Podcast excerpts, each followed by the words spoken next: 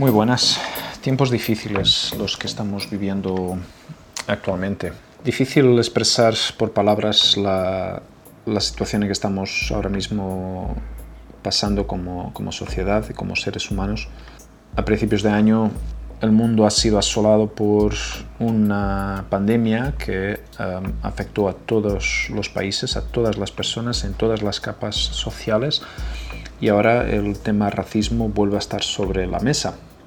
Setenta y picos días después, el estado de alarma sigue estando en, efecto eh, aquí en España.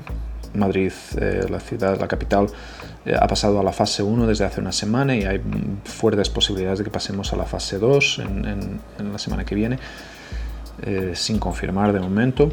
Es una situación que obviamente está afectando a la sociedad en el todo porque Estamos eh, viviendo una situación que realmente está poniendo a prueba la capacidad de aguante de toda una sociedad eh, que está obligatoriamente confinada, miles de personas desempleadas, miles de personas eh, acudiendo a bancos de, de alimentos para poder sobrevivir el día. Y tenemos por otro lado una parte de la sociedad que lo que se preocupa o que resulta más importante para ellos es eh, poder salir con los amigos, poder estar en las terrazas con los amigos y, todo eso acaba por eh, crear un vacío, generar una distancia enorme y una, y una desigualdad y un desequilibrio constante en, nuestra sociedad. ¿no? Por un lado tenemos las personas que han estado días cuidando a los enfermos, cuidando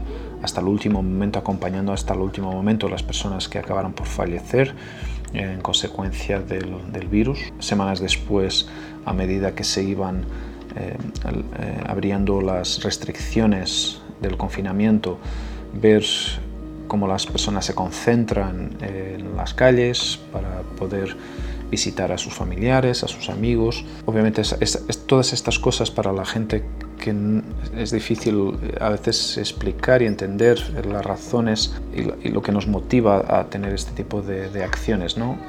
Uno podría simplemente resumirlo en egoísmo, y por otro lado, a veces pienso que, bueno, igual no es para tanto, ¿no? No, no, no hay razón para tener miedo, no hay razón para, para alarm, alarmas y seguir haciendo la vida como si no hubiera pasado nada, ¿no? con las debidas precauciones. Son, son temas que, son delicados y que nos, eh, muchas veces nos llevan a, tener opiniones muy drásticas, muy extremas en, todos los eh, sentidos. ¿no?